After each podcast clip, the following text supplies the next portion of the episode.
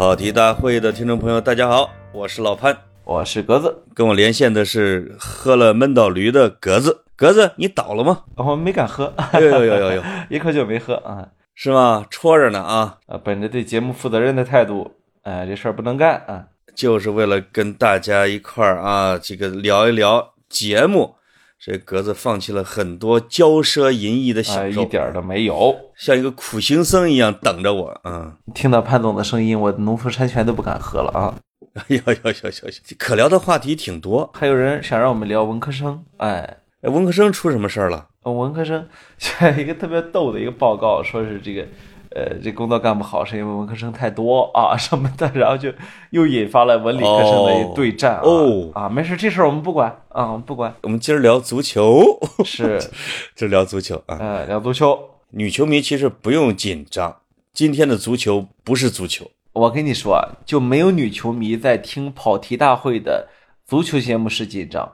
我那天看了你们这个那个你那个破节目《两杆老烟枪》的受众调查，我真是扑哧一乐。哎呦呦呦，哎呦呦呦！听众调查哎，各位各位跑题大会的听众朋友们，《两杆老烟枪》的听众调查表明，你让他们猜，你让他们猜，你让他们猜，我才不让他们猜，我要羞辱你。他们百分之九十七点八的听众是男的，而我跑题大会，呃，格子，你过分了，你说的不对。是百分之九十九点七的是男的哦，就是对不起啊，我替你谦虚了啊，因为在四个听众群加起来里边一共有三个女听众，你就算吧啊，呃，肯定不到百分之一嘛，百分之零点几。当然，咱们跑题，我记得统计的是大概各占百分之五十，呃，我男生和女生吧，嗯。那么，亲爱的潘老师，请问这原因是因为您呢，还是因为我呢？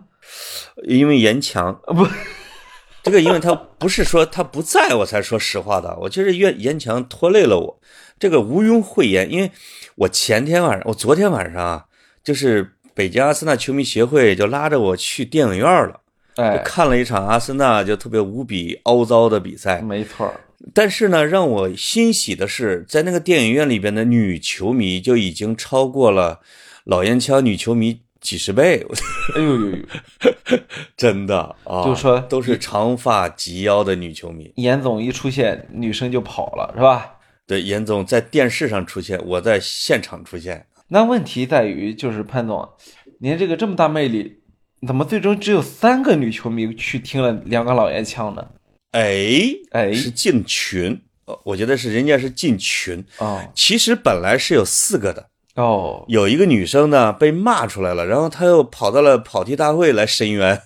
她她现在在跑题大会的一个群里边。哎，我其实可以问大家一个数学题啊，问我跟严强搭档的时候啊，女球迷数量占百分之零点五；我和格子搭档的时候啊，就我们的男球迷占百分之五十。那么请问，格子跟严强搭档的时候啊，女球迷有多少？这是个好问题嘞，啊，我才不跟他搭档呢，全靠你的观听众缘啊，提升一下啊，从百分之零点五，正确答案是提升到了百分之一。潘总，我不听你瞎扯了，我我这个特别想，我特我特别想就是咨询你几个问题。哎呦，你这一说，我可来劲了啊！啊，现在是晚上十二点，你你说，哎，大夫啊，大夫啊，我这身上有点问题啊，我给你问问呢。啊，不是，你你问吧，我是另外一种场景，就是晚上。晚上十二点啊，一小姑娘问潘老师：“潘老师，我想问您是怎么那么成功的呢？”哎，是这种感觉啊。这个，哎呦呦，哎，我我我我是想问您，潘老师，我这个百思不得其解。我首先声明啊，我们俩铺垫了这七八分钟，如果您再听不懂，这是一期足球节目，再留言说我不爱听足球，我可就生气了啊，我可就翻脸了啊。哎呀，潘老师，我要问你，这欧国联我们都知道啊，知道了啊，这个。这次搞的是什么事儿啊？这怎么回事啊？他们要干嘛呀？哦，这个这是开天辟地的大消息，哎，The Big Bang 啊，Big Bang，这个这个这个事儿呢，首先是穆里尼奥下课了。嗯，穆里尼奥大家知道，我跟你说，所有的女听众可能都知道穆里尼奥，没错，因为他年轻的时候太帅了，他穿一身阿玛尼，哎呦，那个时候夺冠的时候。这是我的太太给我买的阿玛尼，我穿了十年了，从来没换过啊，哎也没干洗过什么之类的。没错儿，他呢，他在热刺被老板炒了鱿鱼。当时我看到了消息是说，穆里尼奥啊，因为听到了热刺加入欧超，就欧洲超级联赛，哎拒绝带队训练，哎，对，拒绝带队训练，以抗议这种贪婪的行为，结果被炒了鱿鱼。我看完之后是，哎呦，我我连说了三个英文单词，叫什么来着？respect，Respect, respect, respect, man, respect, respect. 就是我要跟我们听众讲一下词海和词源。你们现在老是说 respect respect，它的鼻祖啊，就就是这个流行语的发生地就是来自于穆里尼奥。哦，就是。说你们要对我说 respect 啊，虽啊然、这个我插开一句，他是在新闻发布会上对媒体记者说的。对对对对，哎，结果呢，这个消息很快出来之后又辟谣了，说这是一个假账号发布的假消息。哎，穆里尼奥不是因为反对欧超联，哎而是因为成绩差被老板炒了。哎，啊这成绩呢是真够差的啊！真的，但是他为我们这些职场小白啊、职场年轻人树立了一个特别好的榜样，那就是在他的职业生涯里边，他因为被辞退拿到的补偿是九千万镑。哎呦，哎呦，人生巅峰，绝对是人生巅峰。不是，这您的意思是说，这次穆里尼奥能从热刺拿走九千万镑？是在他的职业生涯里边，因为被辞退，给他的补偿是超过九千万镑，哦，就是包括他在这儿拿到了一千五百万镑，在切尔西两次被辞退，一次拿到了一两千万镑，在曼联被辞退，在皇马被辞退，哎呦，你就知道他每次都拿到了一千万镑以上。这这是这是他的一个非常好的一个策略。不是穆里尼奥呢，这东西也未必然是策略。他有的人啊是这样，我们都知道穆里尼奥这个教练啊是一个有天生缺陷的这么一个教练。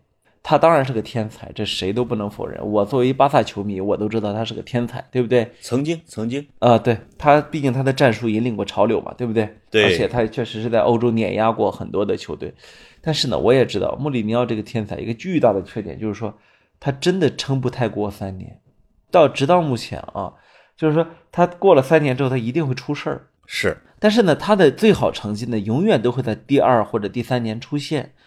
当他出现第二年当第二年一般是第二年吧。当他出现特别好成绩的时候呢，一般来说那个球队都会忍不住跟他续约。哎，你真是说出了这个大的，是吧？哎谜团。对，所以一般跟他续，你说跟人续约哪有续约一年的，是不是？一般都续约了个至少三四年吧。因为一般签三年嘛，第二年再签三年，对，穆里尼奥呢，就会在跟你续约完之后的下一年出事儿。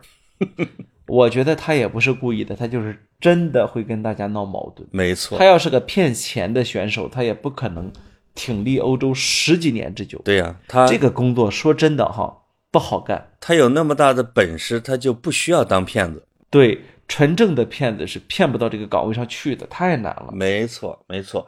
所以穆里尼奥也是这个领过足球潮流的巅峰的人物啊，只不过呢，他确实是现在找工作有点不太好找了。我觉得他找工作也不能算不太好找，那可能嗯没有大家想象的难度那么大。比我找工作难吗？啊，当然比我找工作容易啊。这个据说拜仁已经在盯着他了。咱俩可以接着打第二轮赌了吧？这个第一轮赌输了九个啊，输了九个。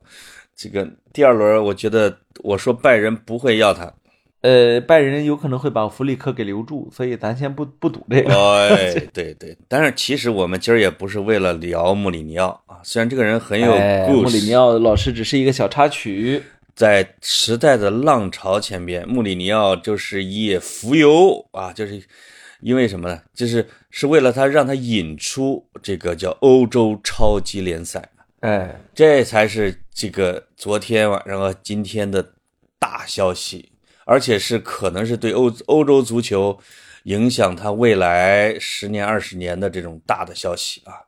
简单可以讲一下啊，这个事情的新闻来龙去脉、岛屿，那就是什么呢？欧洲十二家俱乐部，包括格子的巴塞罗那，包括欧洲的伪豪门啊，阿森纳，这十二家俱乐部宣布你现在是不是乐得不行，老潘？你现在是不是一说起来就 就是嘴角还是哎呦往上弯啊？我以一个小知识分子的良心，已经严肃的批判了这个事情。哎，虽然他能给阿森纳带来很多钱啊，但是我觉得你们巴萨更需要他，你知道吗？就是这十二个人宣布说成立欧洲超级联赛，是由美国的财团摩根大通给他们提供，就是安家费，就只要你报名签了这个合同，我先给你大概一到三点四亿欧元的安家费。你说我们缺钱呗？阿森纳是没拿过什么顶级豪门了什么之类的啊，但是你们巴萨没钱呀、这全世界都知道的，对不对？哎呦就是你们你们欠七亿英镑，好像是七欧元吧，大概是不是这么多？就是那你这一下就分给你三四亿，你们不一下就就就从了吗？这肯定都就从了吗？对不对？现在让我们踢个亚洲超级联赛，可能都踢啊。只要给钱，对吧？哎，哎，就是那那这个欧超联是怎么个玩法呢？就是这十二个队，他们其实还在等仨队，就是巴黎圣日耳曼、拜仁和多特。如果这三个到了最后不参加，他可能还会再邀请三个弱一点的豪门，十五个队再加上五个报名的，就是五个有可能是从底层打上来的啊。每年这对二十个队模仿 NBA 打赛是，没有升降级。哎，最后拿一总冠军、啊，分区分组，最后拿一总冠军，然后大家分钱。这个拿到总冠军的那个俱乐部，他的奖金会超过四亿欧元。哎呦呦呦，这这巴萨要是这赛季拿了，这不解决了所有的问题？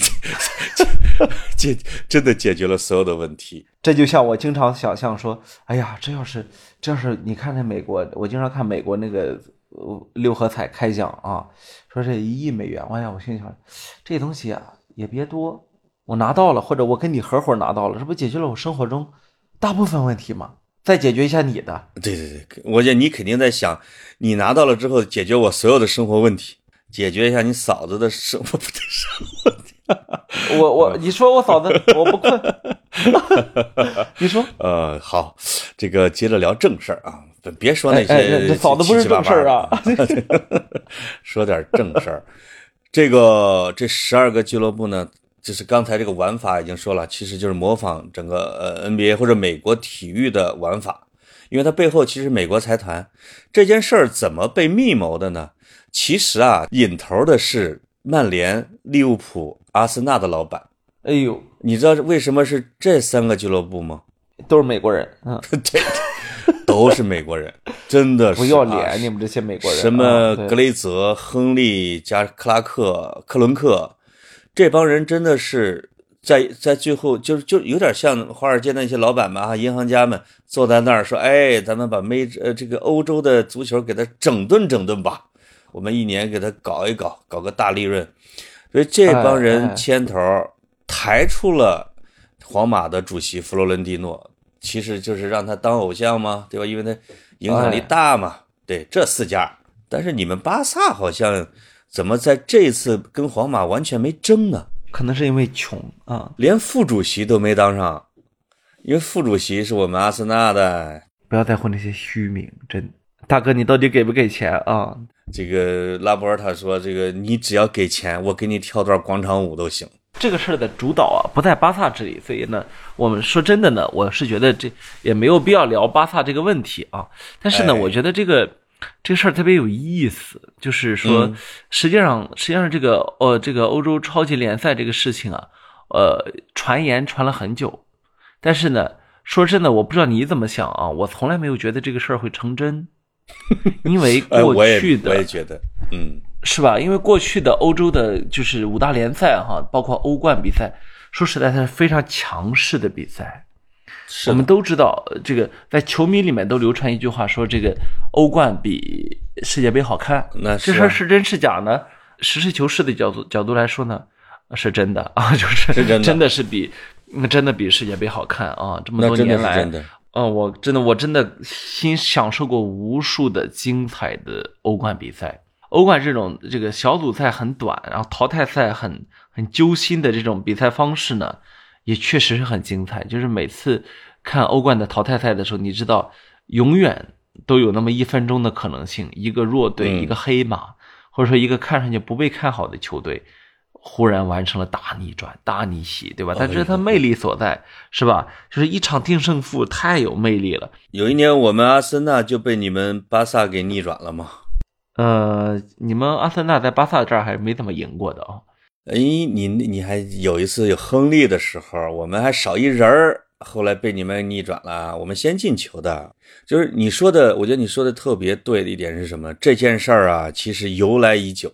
对，这个包括我们之前，你你有一个说法叫 Big 十四，你有没有听说过这个？没有。就是欧洲十四家大俱乐部叫 Big 十四，他们就造欧足联的反，说你我们要一块儿谈，你们要给我们增加分成，要不然这个我们就自己搞。当时发出的都是威胁，对，对吧？其实他是为了争欧冠的奖金里边的池子的比例。对，其实我们很熟悉，我们很熟悉欧欧洲的一点就是说，这些俱乐部喜欢去去去来回争，对是吧？他喜欢去通过这种方式来就来回争利益嘛，对不对？博弈嘛对吧就嗯很很长时间呢，大家都没有以为这个事儿是真的，这是很有意思的一点啊。对，就是说，哎，我狼来了啊！就你要不怎么着，我就怎么着了。这我这我真狼来了啊！说着说着，美国人真来了，说给给你钱，你干不干？我觉得如果是说平时吧，这件事儿的可能性还不太大，但是这就是一个改变世界进程的一个大的一个事件，就是疫情。嗯，新冠疫情对所有的俱乐部都是非常大的打击，当然，其实对小俱乐部打击更大啊，因为他们的实力会更弱。但是大俱乐部你就会知道，你就想，你就想，所有的几万人的球场，一年四季没有球迷，你就知道他要亏多少钱了。阿森纳这种铁公鸡，两年亏了二点五亿镑，你就想吧。这这把温格攒了二十年的钱就亏差不多了。如果他在这个时候，有人拿着支票说，因为摩根大通总数拿出了四十多亿英镑的呃欧欧元的钱，说你们干不干，就把钱撂在这儿。你说你拖不拖？巴萨，你拖不拖？你说格子，你说你脱不脱？四十亿给我，我脱啊，没事，什么玩意儿？没办法，就是这个疫情让让豪门其实也失去了一些底气。我我我我我打断你一下，我我今天看到说说说说，据说今天央视介绍参加欧超联的俱乐部的时候说哈，说包括英超六强俱乐部曼联、曼城、切尔西、利物浦、热刺等啊。我我我我听说了，我真的听说了，看到你，呃，抱抱你啊，没事儿啊，生活还可以继续啊。因为阿森纳的比赛现在是第九名，他后边还有俩队，一个叫利兹联，好像一个叫阿斯顿维拉，那俩分别少赛一轮和少赛两轮，等人家补齐了，俺们就是第十一名，所以等这一下，我觉得是挺好的，是实事求是的。没错儿，没错儿。所以这一次的，我就专门看了一下阿森纳的球迷那种心态。你你你，因为你看利物浦的一些名宿啊，或者曼联的名宿，利物浦的名宿卡里克什么叫不是叫卡里克，呃什么格卡拉加里格，内维尔，加里内维尔，呃加里内维尔是嗯曼联的这两个人都说足球被玷污了啊，这个哎说利物浦参加这个是可耻的，呃有的背叛了球迷。呃，加里内维也是这么说。阿森纳没有一个名宿出来说。阿森纳的名宿可能主要诉求就是说，你到底能不能上，能不能上？哎，能上，好，哎，你还是一豪门啊。阿森纳这个名字说：“哎，带我了，带我了，真带我了哦，你带我玩儿，对吧？我就已经没什么可讲的了啊，没错，因为二十多年没拿过顶级联赛冠军的豪门，你见过吗？呃，是的，见过。另外一个叫热刺，他他六十五年没拿过，也不太算豪门啊，就是但是总而言之吧，挺努力的啊。我我我我是想说呢，就是今天这个欧，呃我到现在我的名儿我都确实说不溜啊。叫欧超啊，就那个叫欧洲超级联赛吧。这个消息出来之后啊，实际上这个中国球迷都在说一件事儿，就是欧洲人你们快醒啊！欧洲人你们快醒啊！我等不及看新闻，就是说这个大家都很关心，但是那一阵儿呢公布的时候呢，好像确实是正好在欧洲的晚上啊，就是消息非常少，只有一条消息就是欧十二家俱乐部好像决定要超要要要要成立这个欧欧洲超级联赛哈。结果呢，这个随着白天，嗯，白天继续呢，这个欧洲人逐渐醒了啊，新闻就越来越多，对吧？这个。呃，是这个首先出来发生的呢，是一批这个欧洲超级联赛的这个自己的媒体啊，你可以理解为 对这个出来去引导舆情的官方账号啊。对对对，比如说有人就说，你能想象没有梅西的世界杯，没有曼联和利物浦的英超吗？哎，你看这个这个问题也非常尖锐哈啊，你怎么回答这个问题呢？对不对？除非梅西梅西退役嘛，是不是？很快呢，就是一个就出来了另外一个信息，就是说，呃，这个欧足联呢。和和包括这个英超联赛什么的，和几个联赛啊，出来硬刚了这个欧洲超级联赛，硬刚，没错，有没错有多硬呢？硬到说，呃，你只要参加，立刻把所有的球队和球员踢出去，包括包括国家队的比赛，因为非法也已经已经出来明确的反对了嘛。虽然非法态度没那么强硬哈，但是呢。比如说这个欧足联，欧足联狠，因为现在正好欧冠四强都出来了嘛。欧冠四强呢是皇马、曼城、切尔西和巴黎圣日耳曼。目前为止，这四支球队只有巴黎圣日耳曼是没有去参加这个欧洲超级联赛的。所以，这个西班牙媒体就报道呢，说欧足联计划立刻将皇马、曼城、切尔西踢出本赛季的欧冠。这个消息一出来呢，这段子手就全出动了啊，说未来。三十年的欧冠冠军啊，呃，大巴黎拜仁，拜仁大巴黎，拜仁大巴黎，大巴黎拜仁，就是，尤其是从本赛季开始啊，本赛季因为只剩下大巴黎是没有去参加的，那么如果真的踢出去。这事儿就很麻烦，对吧？那你只能让大巴黎去成为本赛季的欧冠冠军，那么它的含金量啊，它的可信度啊，它对吧？它它方方面面都会下降。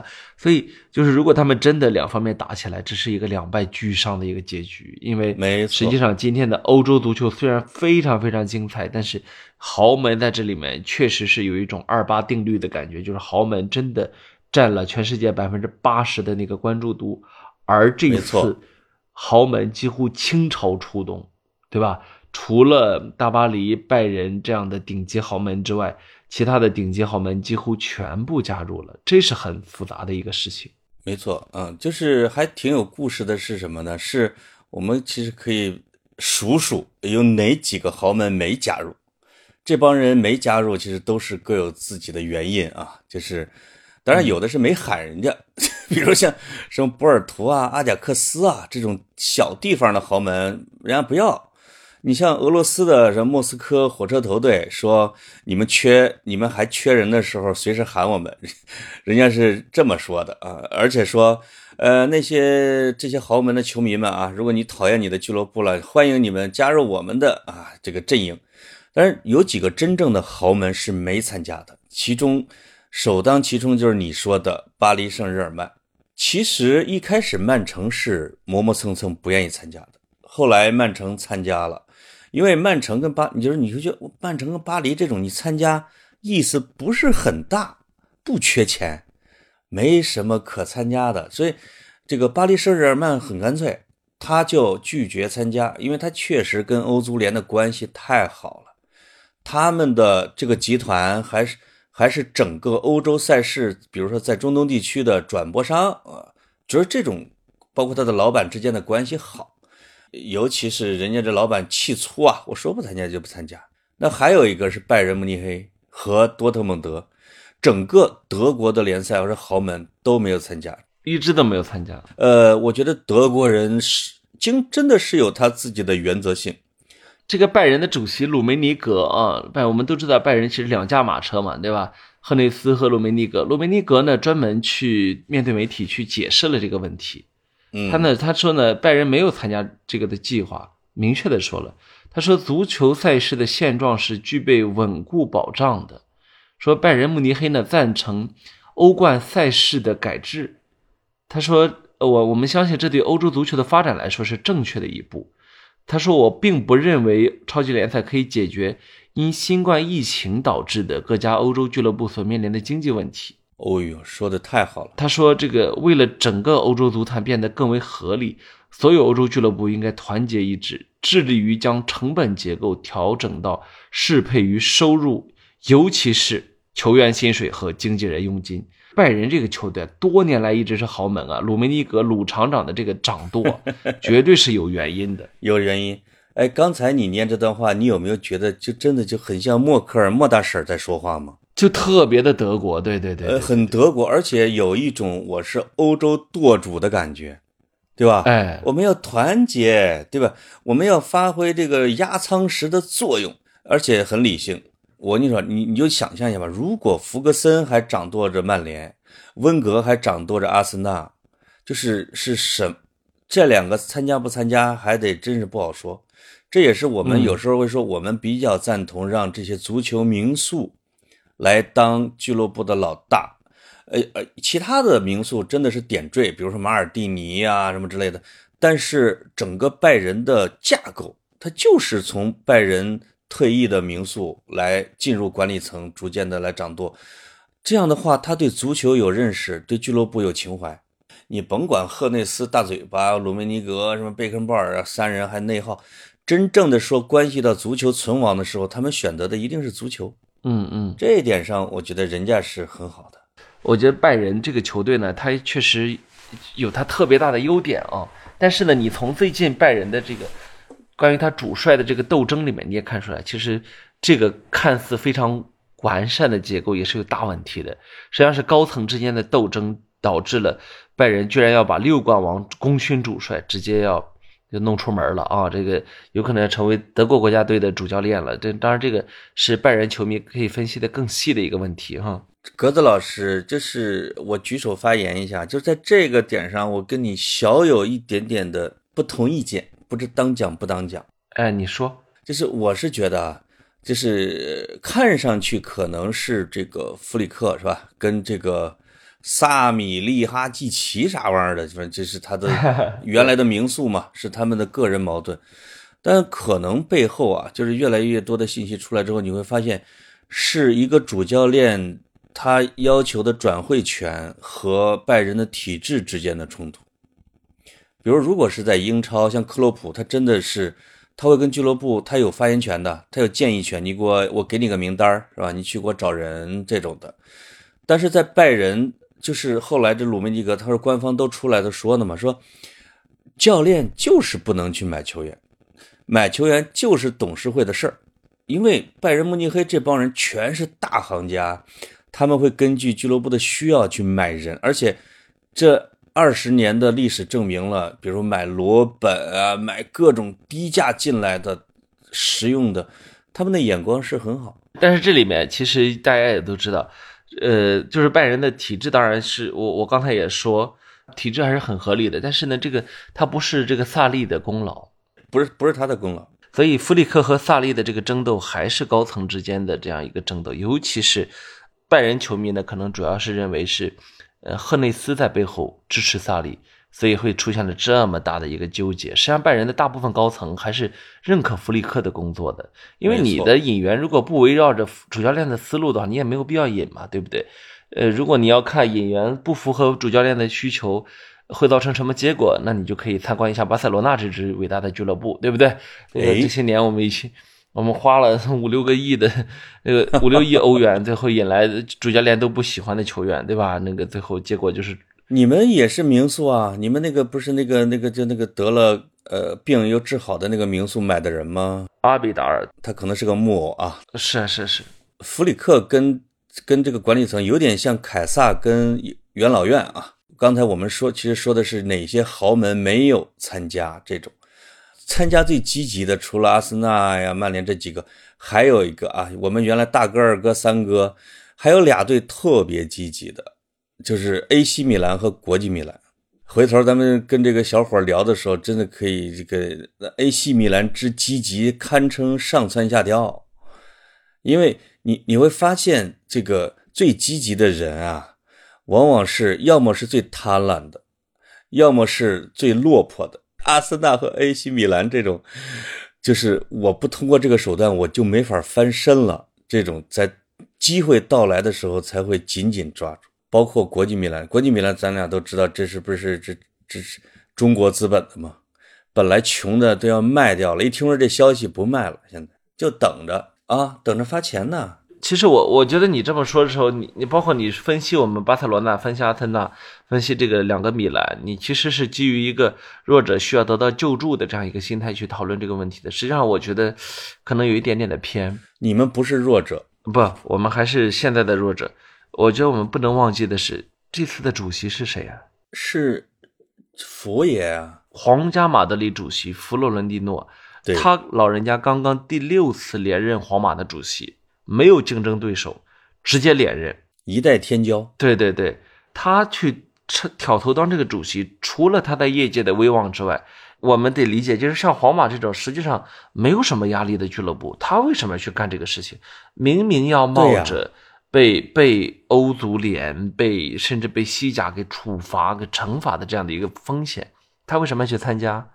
实际上就是过去的欧洲的比赛，从根本上还是真的出了问题的。豪门真的有点忍不了了。这个问题在哪儿呢？格子老师，哎，小潘儿，你这个问题就问到点儿上了。实际上呢，那你赶紧再百度一下。你等我一会儿，我那百度需要时间。这个这个欧足联本身呢，也不是没有意识到过这个问题，所以他欧冠在改制，是吧？他要变成三十六家俱乐部，然后他的小组赛要变成十场，就是大家都知道啊，你需要增加比赛数量，对吧？嗯嗯需要去增加曝光度啊，需需要多从观众这儿挣点钱，要不然蛋糕不够大，你没分永远都分不好，对不对？但问题在于说，其实对欧洲的各家俱乐部来说，目前已经被压榨到极限了。哎，我要是这豪门，我其实现在也挺想说，那你就惩罚我，别让我参加这些比赛了吧。哎，我觉得你说的有道理。你知道英超球队啊，呃还比较变态的是，它有圣诞赛季嘛，对不对？这个圣诞节都不能休息啊。其实其他球队好不到哪儿去，你除了欧这个本国联赛、本国杯赛啊，像有些国家还挺多杯赛的啊，以及欧冠这个欧洲冠军联赛，对吧？这个比赛之外，你还和和你的精英球员还要参加，呃，这个世界杯预选赛、欧洲杯预选赛、美洲杯预选赛，以及欧洲球员最近增加了一个什么叫欧国联，欧对不对国联？啊，欧洲国家联赛，这是一个没有意义的比赛。但是呢，就为了让这些精英球员始终不断的出现在电视机前，出现在大家的手机端踢比赛，他就增加到了这个份儿上，就是丝毫的不去考虑球员也是人这个问题。所以已经有说法说，欧足联的财富已经远超出了国际足联。对，因为你国际足联就是四年搞世界杯嘛，对吧？欧足联可不是，他管的太多了。这个除了欧国联比赛、欧洲杯、什么什么欧冠，他这次扩军，我觉得你提的这个角度特别好。他这次扩军其实一个是为了这个照顾那些弱国联赛的那些球队，对吧？增加他的支持率啊，就是因为你欧足联肯定是各成员国投票选出来的主席。另外一个就是把整个盘子再做大，哎，赚更多钱。但是这些豪门在不断扩军的这个这个呃欧冠的阵容里边就被稀释掉了，他们整个的拿到的比例就肯定是每改一次、每扩一次，他们就要稀释一回。这个是一个最根本的一个冲突。你刚才说的啊，是半夜 欧洲传来了消息，为什么半夜传出？是因为第二天天亮，这个欧足联就要公布扩军的消息。哎，这个时机卡的就是这么的，就是这么诡异，严丝合缝。哎，这就像咱们好多这个互联网企业啊，搞危机公关的时候，喜欢半夜发个消息。这个 Big 十二他搞这个，他也是为了卡在你前边，我争取主动，一下就把欧足联的节奏全都给打乱了。而且呢，这里面还有一个问题，就是说这个欧足联和这个各国的联赛的组织方啊，虽然是是现在的强势部门哈、很强势，在强势地位上，但是大家其实不能忽视一点，就是如果这十二家豪门再找到三家豪门，以及再从各国联赛找五个的话，这小二十家实际上是有非常强大的话语权的。那当然了，他的话语权强到说，不是说威胁说也没有梅西参加的世界杯什么的，对吧？这个这个这个只是一个威胁。但是你看今天弗洛伦蒂诺，据说呢，他也威胁了欧足联，说他说他说他告诉球员们，如果他们被欧足联或者国际足联禁赛，那么欧超联赛已经准备好了自己组织世界杯的准备，就如此的狂妄。弗弗洛伦蒂诺有一种霸主的气质，啊对啊确实有一种，就是他的有一张照片，我看着网友的评论说，怎么看上去像迈克不是像考里昂老头子，就教父，因为豪门的实力加上他这连续六任，你谁在那个位置上待的久了，都有王者之气，你知道吧？嗯，所以他就还放出话来说，如果不答应他们的要求，皇马就要退出所有的欧洲赛事，我不踢欧冠了。我去，你要换阿森纳说我不踢欧冠了，跟皇马说不踢欧冠了，这个分量还是不太一样的嘛。你也先别说我不踢欧冠了，我据说呢，欧足联还计划把阿森纳和曼联踢出本赛季的欧联杯。你先别说欧冠，有可能你们要被赶出欧联了。嗯，我们都欧超了，我们对还在乎欧联吗？对不对？哎，就是就是就是，还有一个消息是什么呢？就是这个东西啊，都是有备而来的，因为他们我看他们说是签了二十三年的合同，就是这些大豪门俱乐部啊，说未来二十多年都要捆绑在一块儿，成为利益共同体，而且他们已经跟包括天空体育、包括包括亚马逊、包括迪士尼，还包括就是它是不同平台嘛，去签了这个转播协议，已经拿到了四十亿英镑的合同，也就是说一年光光看这帮人踢球是可以分四十亿的转播权、转播费的，你就知道这个利益的收益有多大，一般人扛不住。但是咱们可以，我觉得啊，也反过来想一想，就是为什么像温格、弗格森、内维尔啊，就是呃，包括克洛普，就是我，你看咱俩喜欢的这些人都反对。克洛普说：“你们真的想每周都看到皇马打利物浦吗？嗯，是吗？就是你你天天看这个有意思吗？就他最后，他们最后都都说出来一个什么？就欧洲的足球的生态是有历史的，是有他自己的文化的，它有很强的传统。有传承，有传统，而且各国有各国的特色，有自己的社区球队、街道球队、六级、五级，一直到塔尖儿上的球队，这是一个森林一样的生态。他现在不管其他的了，就把这几个给等于说给切了，直接给嫁接了一个美式的以娱乐为精神导向啊，或为一切原则的这样的一个体育赛事。其实对欧洲足球是一个连根儿铲除的一个摧毁。我觉得这个大的危机在这儿啊。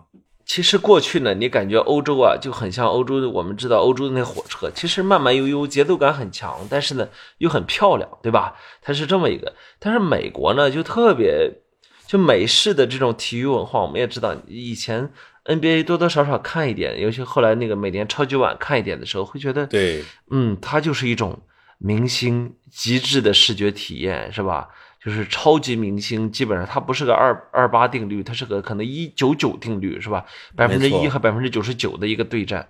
美国美国这种商业极度发达的社会，其实对欧洲来说是一个很大的一个挑战。但是呢，呃，在随着全球化的进行呢，实际上它的资本很大程度上在大大的侵入欧洲的体育竞赛，尤尤其是足球比赛中哈。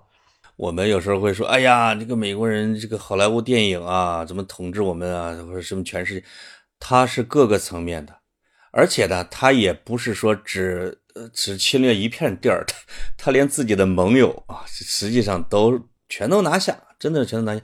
我是没有文化，我没有传统，但是我有钱呢，因为我有这种娱乐呀，对吧？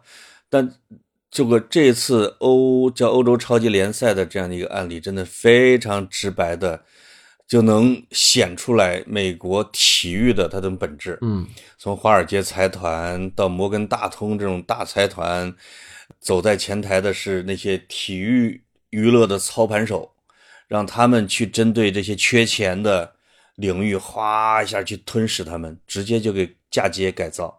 这个这个搞法对欧洲足球来说确实是一个灾难，确实是一个灾难。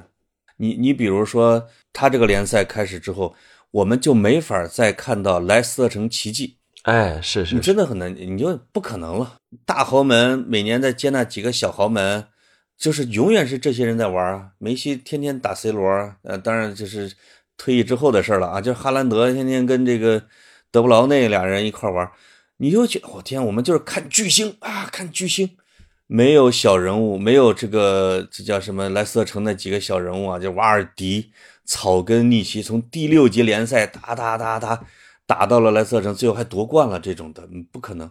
就是足球没了，没有了什么梦想啊，啊，这个公平竞赛的精神，尤其缺少了，我就不会再有欧洲的，就是英国啊，作为现代足球发源地，它有一种叫荣誉感，对吧？我们要争夺荣誉啊，我们要赤膊相见，我们要捍卫我这个社区，我捍卫北伦北伦敦，我捍卫这个什么利物浦，没了，没有了，完全就是娱乐化。实际上，我们看到也有一些人在指责说，他们这些参加欧国联不是欧超、欧洲超级联赛的这个球队呢，背叛传统嘛，对吧？过去呢，说利利物浦呢是工人的球队哈，那叫叫叫 you you never walk alone 哈，你你永远不会独行。那么实际上，嗯，它不是一个豪门气质，它不是我们说的这种。这永远站在金字塔尖塔尖的这种豪门气质，对吧？他经历，他会经历低谷，他会经历痛苦，他会经历没钱的时候。但是呢，工人阶级的那种那种，我永远你永远不会独行，是吧？哥们儿兄弟，大家一起，这个这个劲儿，是吧？然后还有呢，就是我看到有说法说，福格森是反对这个反对曼联加入这个这个坚决反对，其实对坚决反对。而且他说了一句说。这个曼联在决定这个事的时候，他说我没有参与决策。老爷子可能也真的很生气。我我我还看到说欧欧足联的主席呢也出来说了一个很硬气的话。当然这个话呢，呃，一方面是一个强硬的表态，另一方面其实是实话。他说呢。尤文曾经踢过一一乙，就是呃，在甲级联赛之之下的那个乙乙乙级联赛嘛，对吧？嗯，那那是因为电话门嘛，是吧？曼联在弗格森爵士接手之前，我都不知道他们在哪里。你看他说了这两句话，对，是挺狠的。是他的意思说，其实豪门并不是一开始就是豪门，你不要以为自己多牛多牛，是不是？对。他有他有这个劲儿在里面。你你知道这个欧足联主席为什么单把尤文图斯给拎出来说吗？因为尤文图斯是这一次这个 Big 十二造反中最大的叛徒啊，就是欧足联的叛徒啊，不是背叛了 B 十二的。这个呃，尤文图斯的老板这个叫阿涅利啊，他是欧足联主席的挚友，就就相当于咱俩吧，或者比咱俩好点儿。就那种的啊，咱俩反正是面和心不和的。他们好到什么程度？就是阿涅利是欧足联主席女儿的教父，就好到这个程度。在而且在欧足联扩军的时候，阿涅利是比如说是站在欧足联这边的，因为关系好嘛。但是在这个 Big 十二开始宣布消息的时候，欧足联主席就找阿涅利，就寻求支持，说你坚决不要参加的时候，阿涅利失联了。两天没找着，你知道，他潜逃了，他就他背叛了，他背叛了他自己原来啊那个阵营的那一边，被视为最大的叛徒啊。尤文啊，他是一个老派的一个地位，而且阿涅利家族是几代人都是这种富豪贵族，是认为应该会坚守意大利的传统价值观，而且他又不缺钱，万万没想到背叛了自己的。地位还背叛了自己的好朋友，这这嗯，就是这个背后的戏，随着消息可能更多的出来，现在你发现才第一幕，后边可能还有很多。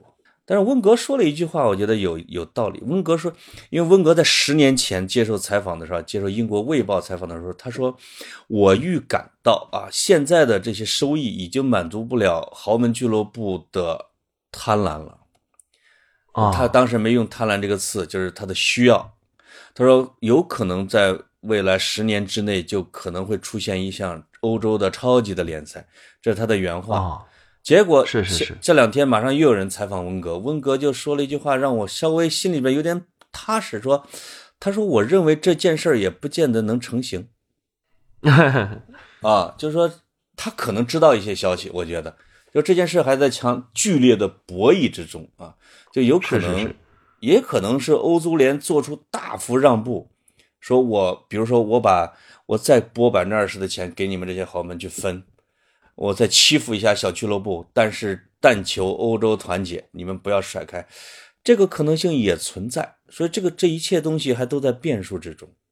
其实我我觉得这次挺有意思的是德甲球队哈，除了我们知道拜仁慕尼黑和多特蒙德啊，还有红牛，红牛宣布不参加嘛，嗯嗯，他们他们两个因为是大俱乐部嘛，明确的表达出反对。我就我今天看的很有意思，就是德甲球队啊纷纷站出来表达反对。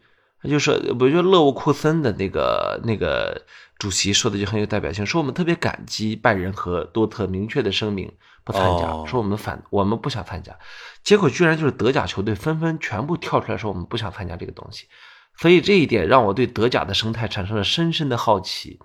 我不知道你怎么样，其实我看德甲比赛不算多，看战报看的很多，但是其实并不了解德甲比赛，也不了解德国在德国很特殊的文化和它强大的经济条件之下，各个俱乐部到底是怎么规划的。但是给我的感觉就是，看到目前为止，德国确确实实是一个有板有眼的这么一个国家。非常科学。它的德甲联赛设计的呀，其实它跟英超是两个路数，对它跟英超、西甲是完全两个路数。你别看说拜仁统治了德甲，它不是因为政策，它完全是因为他在三十年前啊，就是在鲁梅尼格、贝肯鲍尔、赫内斯他们在动手经营这个拜仁慕尼黑之前，它并不是一个巨无霸。对而确实是他们这个三驾马车在经历经什么可以叫励精图治之下，因为做得好，真的是做得好，成了领头羊。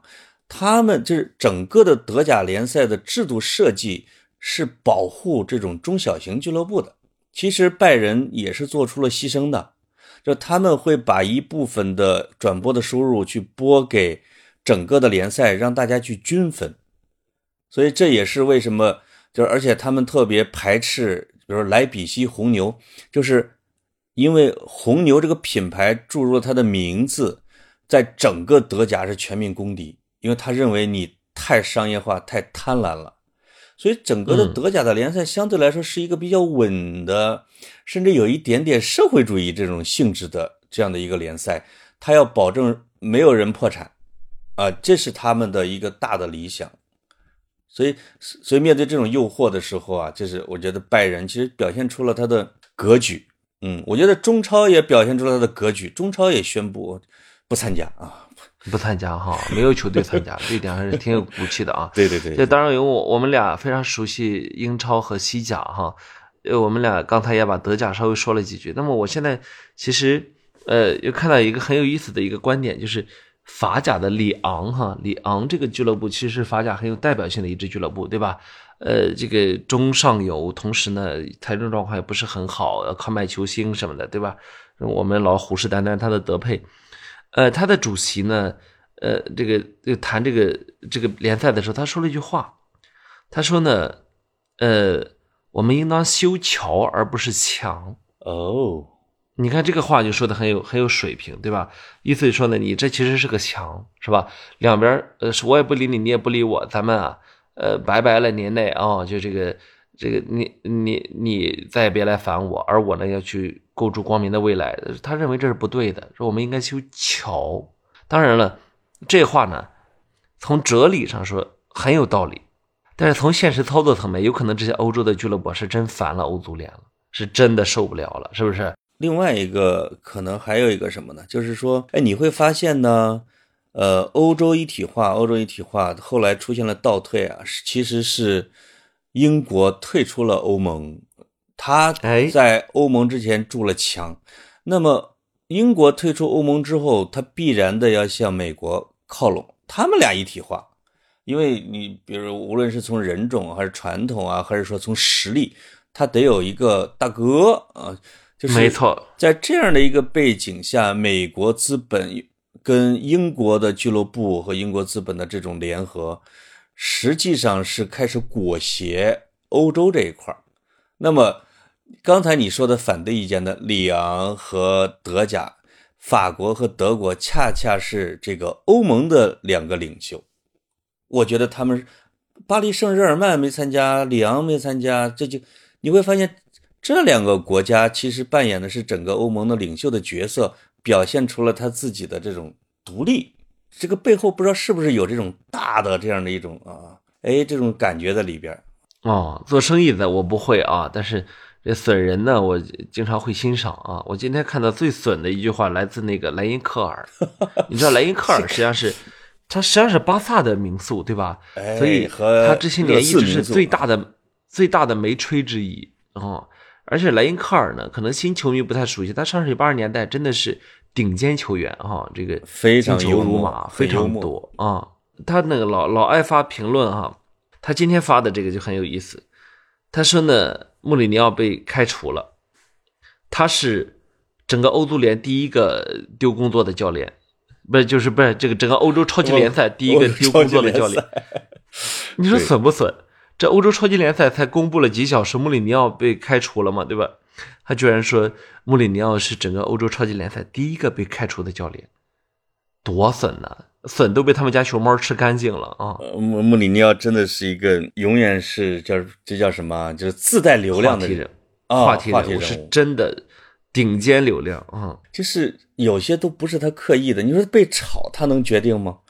哎，就这都能跟这个整个的欧超联的流量分庭抗礼，都不知道谁蹭谁了，这热度啊！是是是，其实呃，当然我们俩说说这么多了哈，呃，这个事情呢，它是一个动态的事情。其实我们也许不该分析这么细，但是呢，呃，也借此呢向大家展示呢，其实足球呢很像日常生活，也很像工作。工作中，当你迎来一个巨大的变动的时候啊，那个不管合不合理啊，它最终啊一定会有冲突，会有戏剧，会有过山车，会有博弈，对吧？呃，生活中也类似。其实，呃，我我经常反思我自己，为什么我看球这么着迷啊，对吧？因为，呃，我不是想让他模仿生活，但是他真的在道理上、在情理上、在逻辑上面，有时候太可以类比生活本身了。是有时候啊，听众说，哎，你们俩能不能多讲点什么国际关系啊，什么政治啊，什么这？我们是在讲啊。其实欧洲超级联赛啊这件事儿，它就是，你就可以理解成是美国人是如何的用资本的力量在拆解着欧洲啊，就是如何来横扫啊，就是你会发现，它是一个缩影。它是在各个社会层面里边的缩影，而欧洲是如何反应的，它就是一个嗯样板，它真的就是一个样板、啊。我们是是是我，我们看他们的案例的时候，我们一定能肯定能想到我们自己，对吧？自己的应对方式啊，什么之类的，这不挺好的一个活生生的国际关系案例吗？对对对，如果如果举到你身边的例子，就是你有时候会不会不同意公司的战略，而且你表达出来了啊？我们知道这十二支球队里面就有啊，啊。比如说，呃，比如说著名的曼联啊，他的当家的大腿级射手 B 费啊，其实在社交媒体上公开表达了反对，哦，说梦想是不可以被买的。在，他就是一一直以直言啊为著称的一个球员，但是是啊顶尖球员我们我们阿森纳没有啊，就是阿森纳只有一个消息说，阿森纳的教练和球员深感沮丧，因为他们的老板在做这个决策的时候没告诉他们。啊不，你们阿森纳还是有有人站出来说话的。